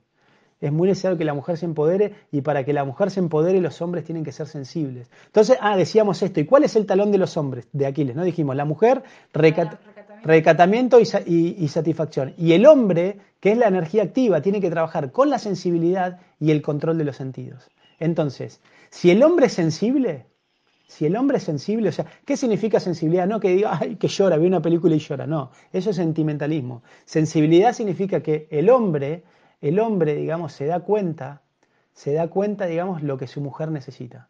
Si necesita que la abrace, la abraza. Si necesita que se vaya, se vaya. Si necesita recibir, digamos, una puteada, por así decirlo, agacha la cabeza y la recibe. ¿no? Si necesita avanzar, avanza. Si necesita retroceder, retrocede. O sea, esa es sensibilidad. El hombre tiene que darse cuenta lo que su pareja, lo que su compañera está necesitando. ¿bien? Y control de los sentidos es eso, que no es emocional. Si la mujer te putea, agacha la cabeza y se va. Si la mujer te dice qué lindo que sos, sonreís. ¿no? Entonces, no, no es fluctuante, no fluctúan las emociones y tampoco no es lujurioso, no anda mirando mujeres por todos lados. Entonces, ese es el talón de Aquiles de los hombres, sensibilidad y control del sentido. Entonces, si el hombre es sensible, ella va a estar eh, satisfecha. ¿no? Y si el hombre controla los sentidos, ella va a ser recatada. Entonces, por eso es muy importante también que los hombres sean sensibles y controlados. Entonces, espero que se haya entendido la, la respuesta. ¿sí? La respuesta para lo que me preguntaste de, eso. ¿Hay debate? A ver, decime si... Muy interesante, el proyecto educativo es como vibrar acorde a nuestra naturaleza. Eh, te entiendo de ese amor a los pacientes que me pasa como maestra de primaria con mis niños pequeños. Qué bella declamación para Juli. Genio Nicasio, recuerdo cuando me dijiste que me recate. Silvina Mancilla. Ah, sí. ¿Y cómo te fue? ¿Qué sentís, Silvina? ¿Crees que fue algo correcto así o...?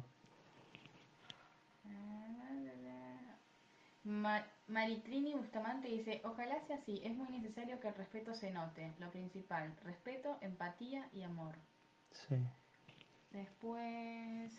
¿Hay más preguntas? Sí, tengo unas preguntas más, pero se me habían ido, las estoy subiendo. Celeste del Río, Celeste del Río. Preguntas. Uy, nos refuimos de tema, de horario. Para la depresión, ¿qué recomendás? Pero había preguntado Celeste del Río. Para la depresión, limpiar los intestinos. Siempre cuando hay mucha suciedad intestinal, muchos mocos en los intestinos, eh, se genera melancolía y depresión. Entonces, consumir muchos jugos de frutas y verduras, zanahoria, eh, manzana verde y perejil, por ejemplo, un litro, y, tomar bebidas calientes también, té chai. Té chai que tiene coriandro, canela, anís, cardamomo, pimienta, ¿sí? y claro, entonces consumir bebidas muy calientes para derretir el moco intestinal y muchos jugos de frutas y verduras para limpiarlos. Y cantar, cantar, cantar, cantar. Cantar masajes con aceite en el cuerpo también, aceite caliente, eso también ayuda. Después Celeste eh, Río pregunta también, ¿qué mes hace la celebración mapuche? ¿Qué mes? Depende, generalmente es en verano, acá en, Mar del Plata, en épocas estivales, y, depende, digamos, las comunidades, pero son entre diciembre y marzo en las diferentes comunidades lo hacen eh, y obviamente hay ceremonias que son más abiertas y otras que son más reservadas. No son ceremonias que invitan a cualquiera, son muy íntimas de ellos. Entonces en algunas comunidades uno puede participar porque son más abiertas y en otras tenés que ir con, con invitación, digamos, con alguno que te lleve. Pero si buscan Guillatún, en Guillatún o ceremonias mapuches van a ver en internet, hay videos, lo van a poder ver. ¿No hay más preguntas? Perfecto. Bueno, disculpen que nos excedimos un poquito. Vamos a, vamos a terminar entonces con el cuento. Lo bueno que el Facebook no te corta como el Instagram. Instagram nos hace volvernos más rigurosos. Bueno, muchas gracias por, por, estar ahí. Esto es simplemente lo que dicen los Vedas, lo que yo entiendo, no es la verdad absoluta, indaguen, no estoy diciendo que es la verdad, sino es lo que yo entiendo, trato de hacerlo con amor y con su servicio. Pido disculpas si alguien se sintió ofendido por lo que dije tocamos temas muy delicados y muy sensibles. Así que por favor pido disculpas si alguien se sintió ofendido ahí, no fue mi intención para nada, sino tratar de ayudarlos y asistirlos para que tengan una vida mejor y más plena. Entonces vamos a leer un cuento que se llama, que lo eligió Pablo Bosco, que se llama Las aventuras del mono. Bien. El mono fue a la barbería y le pidió al barbero que lo afeitara. Mientras lo afeitaba, le cortó una oreja por un descuido. Entonces el mono le dijo, bueno, Dame tu navaja como recompensa por la oreja que me has cortado. Un mono con navaja, wow. Bueno, dame tu navaja como recompensa por la oreja que me has cortado. De acuerdo, convino el barbero. El mono se fue al campo y vio a una mujer arrancando hierba. Te cambio mi navaja por tu abrigo y así te será fácil cortar la hierba. Se marchó a otra parte con el abrigo y se encontró con un vendedor de mantequilla. Le cambió el abrigo por una tinaja de mantequilla. Luego se cruzó con una pastelera. Toma, mujer, dijo, haz dulces con esta mantequilla y nos los repartiremos. Pero en cuanto estuvieron preparados los dulces, los cogió todos y salió a la carrera. Se tropezó con un campesino, con un arado, un caballo y un cebú y le dijo, Tú descansa un rato, que yo haré por ti. Tan pronto como el campesino se distrajo, se subió a su caballo y partió al galope, hasta que se encontró con unos novios que iban hacia el templo a celebrar su boda. Mirá, hablando de matrimonio unos novios que iban hacia el templo a celebrar su boda. La novia iba montada en un palanquín y el novio lo la acompañaba a pie. Esto también es muy tradicional, siempre en la cultura védica la novia, tipo el novio es como va ahí más, más con el pueblo, pero la, la, novia es la estrella, entra ella en un palanquín, esto bien védico, la novia es como el centro y cuando entra la novia es como que se abre el cielo, digamos, es muy lindo eso también, esa cultura, ¿no? Dice, bueno, entonces, y el novio la acompañaba a pie. Tú te mereces ir a caballo en un día tan señalado como hoy, le dijo el novio al mono. Móntate en mi caballo. Mientras el novio se subía al caballo, el mono aprovechó para huir con la novia. Terrible. Corrieron y corrieron, pero tuvieron que detenerse a descansar. Entonces ella le dijo, ¿cuánto me gustaría peinarte el pelo de la cabeza? Eres tan guapo. El mono se sintió muy halagado. Inclina la cabeza para que pueda peinarte bien. Eres tan atractivo. El, el mono no cabía de satisfacción. Cuando agachó la cabeza, la novia cogió una piedra y la estrelló contra la misma, huyendo a continuación. La pedrada puso término a las aventuras y desventuras del simio. Wow, muy fuerte este, este cuento que elegiste, Paula. Entonces, ¿cuál es la moraleja de esto? Dice, no es de extrañar que siempre se haya comparado la mente con un mono ebrio y loco, de aquí para allá. Es necesario ir poniendo los medios para, para que se torne más calma, lúcida y constructiva. ¿sí? Entonces hay que matar la mente esta de mono que siempre quiere tomar ventaja, pero eso, como decimos, pan para hoy, hambre para mañana. Entonces traten de controlar sus impulsos, traten de fortalecer su, su carácter, ¿bien? para ir en el camino del centro, ni estar muy eufóricos en las cosas buenas, ni muy depresivos en las cosas malas. Siempre el camino del medio es el más seguro. ¿Bien? Entonces eso requiere conocimiento y desapego para lograrlo. Y es todo un arte y una ciencia. Así que bueno, muchas gracias por escucharme, gracias por estar ahí, gracias por su paciencia, que tengan buena semana y nos vemos el jueves. Hasta pronto. Adiós.